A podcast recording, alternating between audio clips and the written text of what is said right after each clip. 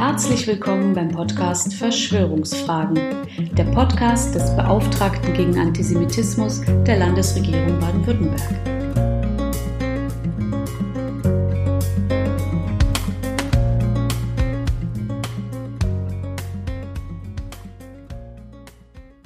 Herzlich willkommen zur vierten Folge des Podcasts Verschwörungsfragen. Danke für die starken Rückmeldungen zur letzten Folge, zur Macht der Sprache, zu Theorien und Mythen. Mein Team und ich hatten ehrlich befürchtet, diese Folge könnte zu lang oder zu schwer geworden sein. Umso mehr freut es uns, dass es doch viele Menschen gibt, die sich auch mal Zeit nehmen, um reinzuhören oder reinzulesen. Vielen, vielen Dank. Und um Zeit selbst soll es in dieser Folge gehen. Denn Zeit fließt für uns Menschen nie nur so dahin, sie fühlt sich ganz unterschiedlich an. So wäre heute, während ich diese Zeilen schreibe, eigentlich der 1. April, ein Tag der Streiche. Doch nicht nur das Bundesministerium für Gesundheit warnte 2020, Zitat, Aprilscherze können zur Verunsicherung beitragen und genutzt werden, um Falschmeldungen zu verbreiten. Zitat Ende. Auch historisch hat der gestrige Tag nicht die Leichtigkeit, die wir ihm vielleicht wünschen würden. Die Nazis eröffneten gezielt am 1. April 1933 im ganzen Reich ihre antisemitische Boykottkampagne Kauft nicht beim Juden, die mit Gewalt gegen Juden und Nichtjuden umgesetzt wurde und an die auch heutige antisemitische Boykottbewegungen anzuknüpfen versuchen. In dieser Podcast-Folge werden Sie nicht nur erfahren, was es mit dem 1. April auf sich hat. Sie werden auch entdecken, warum sich Demokratinnen und Semiten einerseits von Rassisten und Antisemitinnen andererseits in ihrem Gefühl für Zeit grundlegend unterscheiden. Es wird also noch einmal eine anspruchsvolle Folge.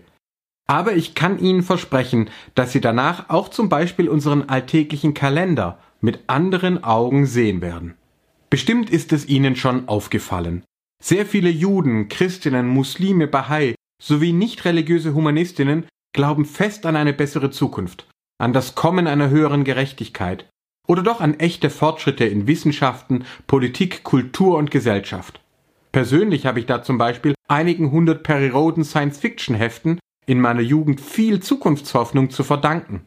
Wenn ich gebeten werde, das Zeitgefühl aller semitischen Mythentraditionen kurz zusammenzufassen, dann antworte ich gerne mit dennoch. Für ihre meist lesefreundigen Anhängerinnen und Anhänger sind Krisen und Katastrophen immer auch Herausforderungen, Verantwortung zu übernehmen, das Beste zu geben, zusammenzuarbeiten, um jedes Leben zu kämpfen und möglichst gemeinsam zu wachsen. Nach einem beliebten jüdischen Witz lassen sich daher alle jüdischen Feiertage zu einem Dreisatz zusammenfassen. Erstens, man hat versucht, uns umzubringen. Zweitens, dennoch haben wir überlebt. Drittens, lasst uns essen. Ich würde behaupten, dass auch sehr viele nichtjüdische und nicht nur religiöse Feiertage in dieses Schema der Hoffnung passen. Am Ende wird es gut. Und wenn es noch nicht gut ist, ist es noch nicht das Ende. Das ist natürlich überhaupt nicht wissenschaftlich beweisbar, sondern Mythos pur. Aber es ist ein guter, lebensbejahender, hilfreicher Mythos. Religiös finden wir diese semitische Einstellung zum Beispiel an der Klagemauer in Jerusalem, an der jüdische und nichtjüdische Menschen die Zerstörung der Stadt und des zweiten Tempels um 70 nach Christus erinnern. Hier wird also gerade nichts an der Geschichte verleugnet oder verniedlicht, aber eben auch kein Verschwörungsmythos begründet. Im Gegenteil, nach den Auslegungen der Weisen schon im Talmud sei die Zerstörung von Jerusalem keinesfalls durch eine böse römische Superverschwörung herbeigeführt worden. Vielmehr hätte grundloser Hass, hebräisch Sinat Hinam, in Jerusalem selbst zum Einmarsch Roms geführt, mythologisch verdichtet in der Geschichte von Kamsa und Bar Kamsa. Die Klagemauer soll als Aufforderung zur Selbstkritik dienen, damit aus Trauer und Reue dann auch wieder Hoffnung entstehen kann. Menschen, darunter inzwischen auch zum Beispiel römisch-katholische Päpste, beten an der Mauer um das Kommen des Messias und vertrauen den Ruinensteinen Zettel mit guten Wünschen an. Und das ist alles andere als passives Jammern. Die israelische Frauenrechtsorganisation Nshot HaKotel, deutsch Frauen der Mauer, kämpft seit Jahren gegen fundamentalistische Widerstände, bis in Gerichte und Parlament hinein darum, dass auch Frauen überall an der Mauer in Gebetskleidung an diesem religiösen Ritual der Hoffnung teilnehmen dürfen. Im säkularen Gewand finde ich diese Zukunftshoffnung beispielsweise bei der großartigen Südwestband Rahi. Auch die Deutschkurdin Hisa, ihr Bruder Rager sowie der Deutsch-Türke Shahin leugnen Probleme und Konflikte unserer Welt ausdrücklich nicht. Ihr Song Immer wieder beklagt ganz konkret Kriege, Vertreibungen und Rassismus. Doch in ihrem Utopie feiern sie dennoch die Zukunftshoffnung, aus der sie ihre Kraft schöpfen. Und das klingt dann zum Beispiel so.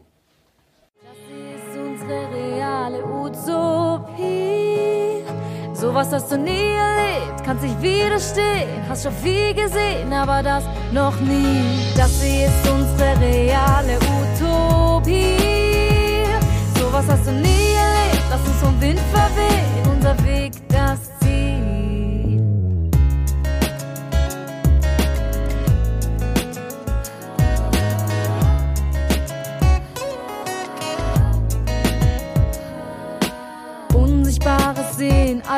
verstehen, alles zu drehen, dass alle verstehen.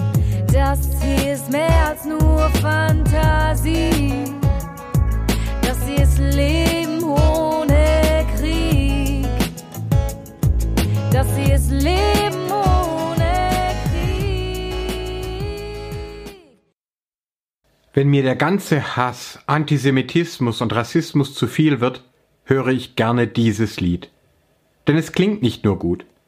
Die Sängerin Hisa Sedig gehörte als Studentin freiwillig zu meinem Team, mit dem wir rund 1100 überwiegend esidische Frauen und Kinder, Opfer des sogenannten Islamischen Staates, aus dem umkämpften Kurdistan Irak nach Deutschland evakuieren konnten.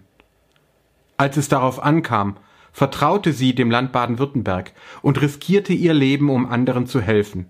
Und zwar völlig unabhängig von ethnischer oder religiöser Zugehörigkeit, einfach von Mensch zu Mensch. Rahi besingen den Traum von einer realen Utopie nicht nur, sie leben ihn. Sie sehen Herkunft nicht als festgefügtes Schicksal, sondern als Startpunkt ins Offene. Und ich glaube, sie haben damit recht.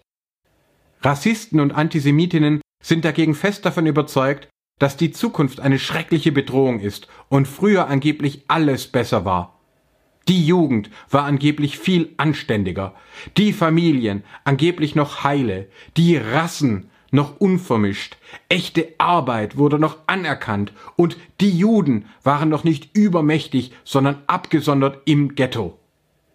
Fortschritt macht in diesem Verschwörungsdenken buchstäblich Angst, und auch mit realer Geschichte gibt es immer ein Problem. Denn diese vermeintlich heile Vergangenheit ist ein schlechter Mythos, es hat sie nie gegeben, Familien waren früher keineswegs heiler, sondern im Durchschnitt von mehr Armut, niedrigerer Lebenserwartung und viel mehr Gewalt geprägt als heute. Menschengruppen bis zurück zu Homo sapiens und Homo neanderthalensis haben sich immer vermischt. Um Lohn und Anerkennung wurde seit der Erfindung des Geldes, übrigens vor dem Judentum, immer gestritten. Und auch als Juden abgeschottet im Ghetto lebten, wurden weiterhin antisemitische Verschwörungsvorwürfe über sie verbreitet. Knapp zusammengefasst, während sowohl säkular wie religiös Hoffende ihre Utopie, wörtlich ihren Nichtort, in eine fiktive Zukunft projizieren, verorten Antisemiten von Rechtsextremen bis hin zu Salafisten ihre Utopie in einer fiktiven Vergangenheit. Sehr oft haben sie schon als Kinder Misstrauen und sogar Gewalt erfahren und geben auch das, weil nie verarbeitet, in ihren Familien und Bewegungen weiter. Die Podcast Folge 1 hat davon berichtet. Wer Ihnen gegenüber von Fortschritt und einer besseren Welt spricht, fühlt sich daher unmittelbar verdächtig an. Deswegen unterstellen Sie Engagierten für Freiheit und Demokratie, für Gleichberechtigung, für Bildung und Wissenschaft sowie für Inklusion, soziale und ökologische Gerechtigkeit immer wieder Teil der bedrohlichen Verschwörung zu sein. Und kontrolliert werde diese Weltverschwörung von den Juden, die mit dem Semitismus überhaupt angefangen hätten. Krisen sind für Rassistinnen und Antisemiten daher auch kein Aufruf zu Selbstkritik und Verantwortung, sondern immer nur der Auftakt zu Schlimmerem. So gilt ihnen die aktuelle Covid-19-Pandemie entweder als jüdisch-amerikanische Biowaffe oder als Inszenierung. Im schroffsten Gegensatz zum Semitismus nutzte so auch Adolf Hitler Ruinen nicht etwa zur selbstkritischen Reflexion, sondern er berauschte sich an ihnen als vermeintlicher Bestätigung seines Hasses. Ralf Miklas Dobler hat in seiner Max-Planck-Studie Hitler in Rom 1938 eindrucksvoll herausgearbeitet, wie sich der selbsternannte Führer von den italienischen Faschisten inmitten der eigens dafür hergerichteten römischen Ruinen als neuer Imperator inszenieren ließ. Dazu gehörte auch der Titusbogen, der die Deportation der Jüdinnen und Juden aus Jerusalem samt der Tempelschätze und Menorah darstellt und feiert. Mehr noch. Der psychologisch gewiefte Reichsarchitekt und NS-Minister Albert Speer gewann die Gunst des Führers dadurch, dass er zu seinen architektonischen Entwürfen, etwa für eine neue Hauptstadt Germania, auch gleich Zeichnungen hinzufügte, wie die noch nicht einmal angefangenen Bauten später als Ruinen aussehen würden. Es ist leider kein Witz. Hitler berauschte sich in der sogenannten Ruinenwerttheorie an der Vorstellung, dass später einmal Sklaven durch die Ruinen seiner geplanten Hauptstadt geführt und erschauert würden. In seinem Weltbild gab es keine wirkliche Erlösung, kein himmlisches Jerusalem und auch keinen echten gesellschaftlichen Fortschritt. Stattdessen schwärmte er in eigenen Worten von Ruinen als Zitat Bild des Werdens, Wirkens und Vergehens der wahrhaftigen Kulturbegründer dieser Erde der Arier. Denn unweigerlich gingen, Zitat, die Eroberer von der Reinheit ihres Blutes ab. Und nach tausend Jahren und mehr zeigt sich dann die letzte Spur des einstigen Herrenvolkes im helleren Hautton, den sein Blut der unterjochten Rasse als Farbe hinterließ. Zitat Ende. Das also war die vermeintliche Zukunftshoffnung des tausendjährigen Reichs. Zerfallene Ruinen und hellere Hauttöne. Und für diesen üblen Mythos mussten Millionen sterben.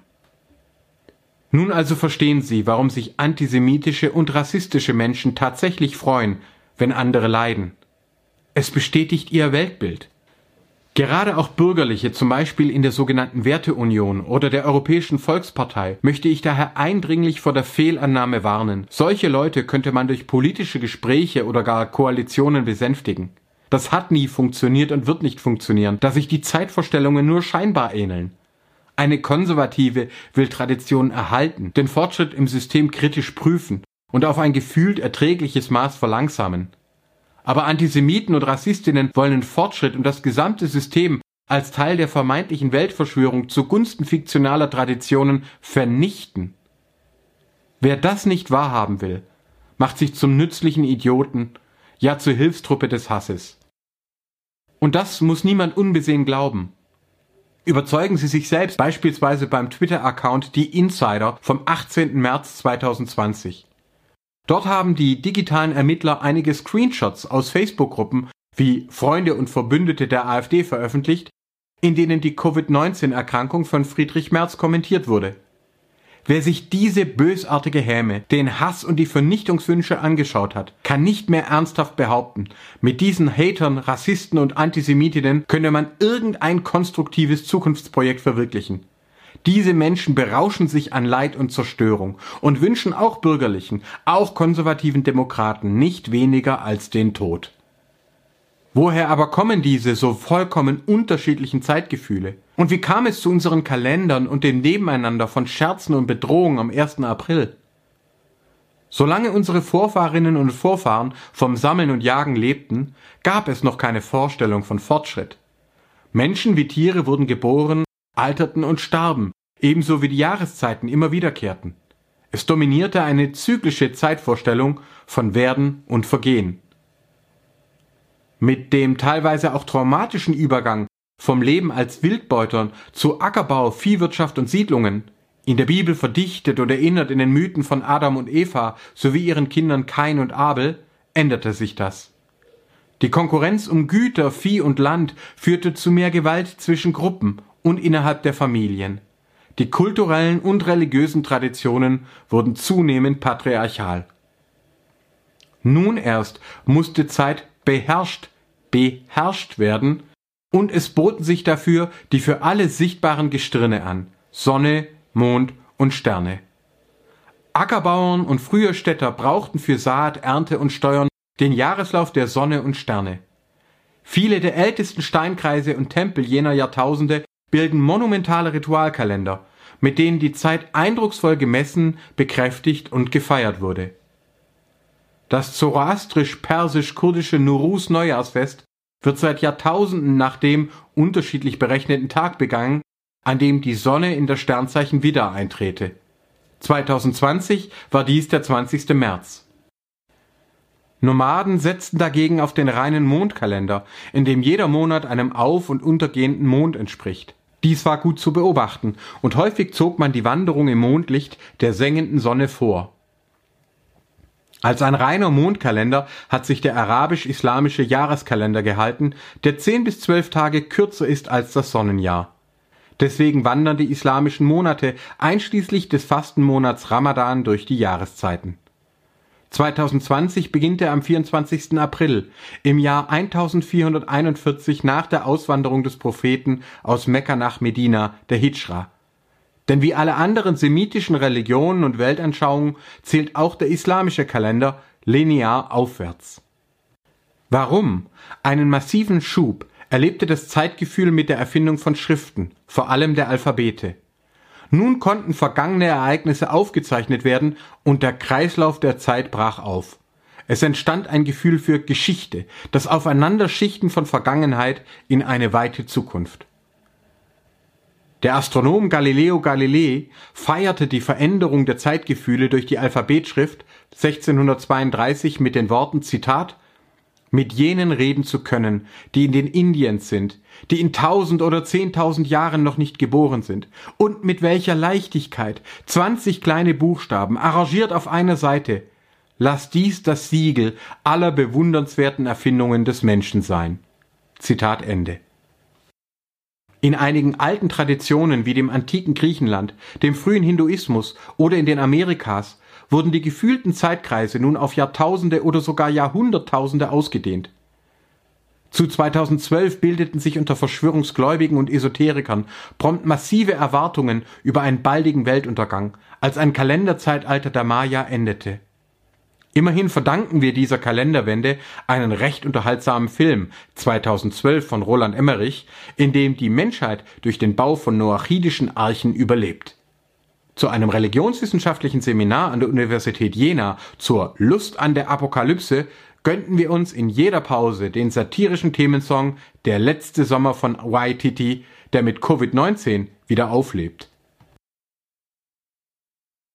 Schon im babylonischen Kalender vor rund 4000 Jahren entwickelten sich die Grundlagen unserer heutigen Zeitrechnung, wie die Einteilung des Jahres in Monate und sieben Tagewochen.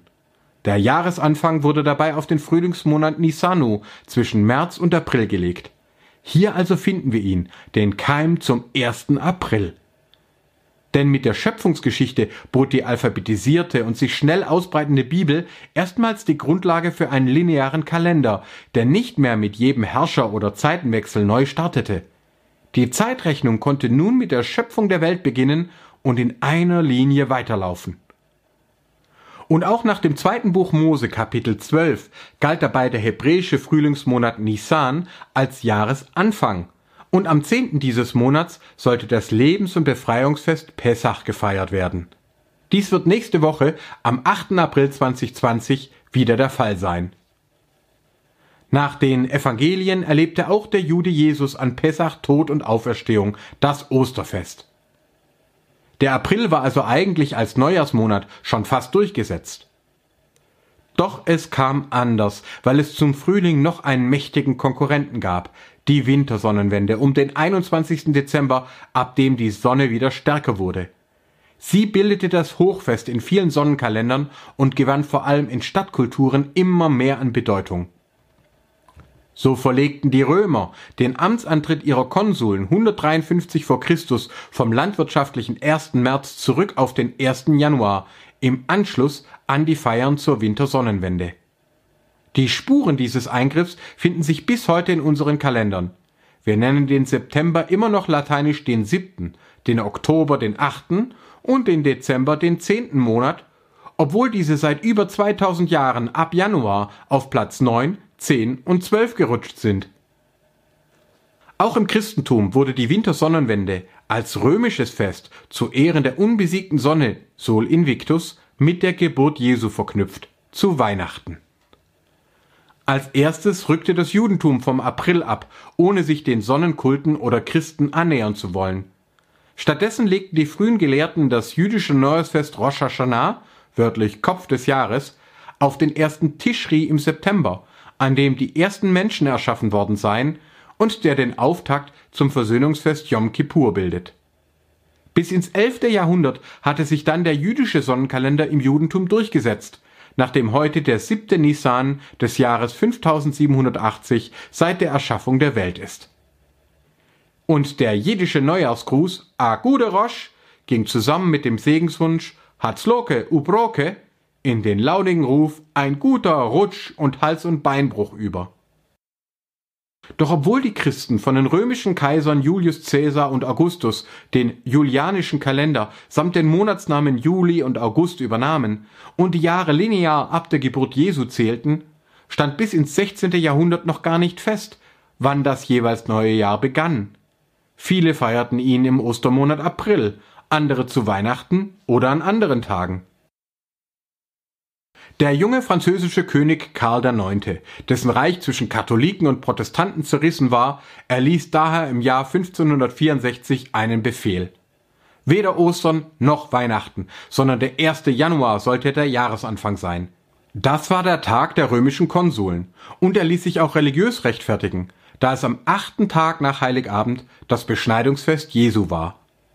Mit einer päpstlichen Bulle um 1582 setzte schließlich Papst Gregor XIII. den bis heute gültigen Kalender samt dem 1. Januar als Neujahrstag endgültig durch. Und schon bald darauf tauchten die ersten Berichte in Bayern auf, wonach Menschen, die noch an alten Neujahrsbräuchen festhielten, in den April geschickt und zum Narren gehalten wurden. Der Ausruf April April bedeutet bis heute, ich habe dir vorgeführt, dass du von gestern bist. Auch die islamische Welt konnte zwar religiös am Mondkalender festhalten, brauchte aber für Reiche und Städte einen funktionierenden Sonnenkalender. Schon im Osmanischen Reich wurde daher der Rumi Römerkalender ausgerufen. Die türkische Republik unter Kemal Atatürk und immer mehr islamisch geprägte Gesellschaften nahmen dann ab dem 20. Jahrhundert schließlich ebenfalls den gregorianischen Sonnenkalender an. Eigene Monatsnamen wurden teilweise beibehalten wie der Nisan für den April. In Erinnerung an die Einsetzung des ersten türkischen Parlaments am 23. Nisan, also April, wird der türkische Nationalfeiertag als internationales Kinderfest begangen. Denn es gehe ja immer um Bildung und Zukunft. Heute wird also fast überall auf der Welt die Zeit seit der Geburt des Juden Jesus gezählt und der Neujahrstag am Tag seiner Beschneidung begangen. Gleichzeitig werden die religiösen und manchmal auch nationalen Feiertage vielerorts noch nach den älteren eigenen Kalendern berechnet, beispielsweise in Judentum und Islam, aber auch zum Beispiel in China und Japan. Mit den Schriften und besonders mit den Alphabetschriften entstand die Idee eines Fortschritts, eines Ausbrechens aus dem zyklischen und letztlich hoffnungslosen Kreis aus Aufstieg und Vergehen. Alle semitischen Religionen und Weltanschauungen stützen sich heute auf linear aufsteigende Kalender. Und falls Sie, liebe Hörerinnen und Hörer, sich in die faszinierenden Themen der Zeit und Zeitgefühle einlesen und das hier Gehörte oder Gelesene überprüfen oder vertiefen wollen, so empfehle ich beispielsweise von Zeit und Macht von Christopher Clark. Ein Klassiker zu Schriften und Zeiten ist Religion und kulturelles Gedächtnis von Jan Assmann. Die Geschichte der Prophezeiungen von antiken Astrologen bis zu modernen Futurologinnen schrieb George Minois. Als Geheimtipp empfehle ich zudem Dimensionen der Zeit von meinem leider zu früh verstorbenen Kollegen und Freund Wolfgang Achtner, von Stefan Kunz und Thomas Walter. Eine psychologische Perspektive bietet Mark Whitman in Gefühlte Zeit, eine Zeitphilosophie Jean Hersch in Erlebte Zeit. Andreas Kraft erkundet empirisch die semitisch geprägten Werte der Hoffnung. Und Vanessa Oli beschreibt in The Global Transformation of Time die interkulturellen Umwälzungen, Raum- und Zeiterfahrungen von 1870 bis 1950. Zeitgefühle verändern sich, auch heute noch.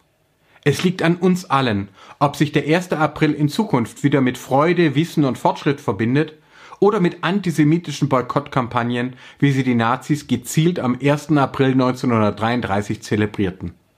Es liegt an uns, ob wir mit dem Holocaust-Überlebenden und Friedensnobelpreisträger Elie Wiesel die Weisheit des Talmud erkunden. Oder ob wir dem Neofaschismus folgen, wie ihn zum Beispiel der von Stephen Bannon verehrte Julius Evola in Man Among the Ruins auch nach dem Scheitern Hitlers und Mussolinis weiter verkündet hat. Aber auch, wenn wir einfach so auf unseren ganz alltäglichen Weltkalender schauen, betrachten wir ein über Jahrtausende gewachsenes Kunstwerk aus babylonischen, römischen, jüdischen und christlichen Zutaten, das zudem die griechisch-ägyptische Idee des Schaltjahres sowie indische und arabische Ziffern aufgenommen hat. Nicht mit Abschottung und Rassismus, sondern mit Austausch und Schriftkultur haben wir einander als Angehörige einer verbundenen, in der gleichen Zeit voranschreitenden Menschheit entdeckt. Und wer wollte gerade auch in Zeiten des Coronavirus bestreiten, dass das Schicksal einzelner Völker nun auch das Schicksal aller Völker betrifft? Auch am mörderischen Scheitern des antisemitischen und rassistischen NS-Regimes können wir lernen, was die Weisen an der Klagemauer seit Jahrtausenden semitisch bekennen.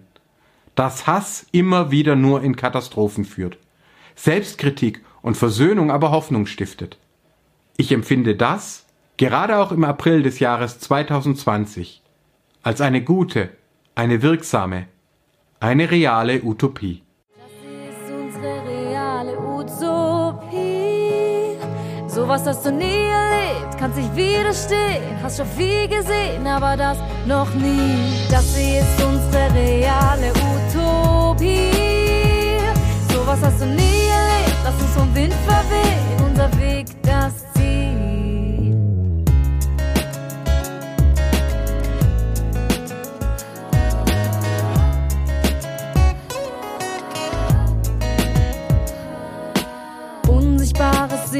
Alles verstehen, alles zu drehen, dass alle verstehen. Das hier ist mehr als nur Fantasie. Das hier ist Leben ohne Krieg. Das hier ist Leben ohne Krieg.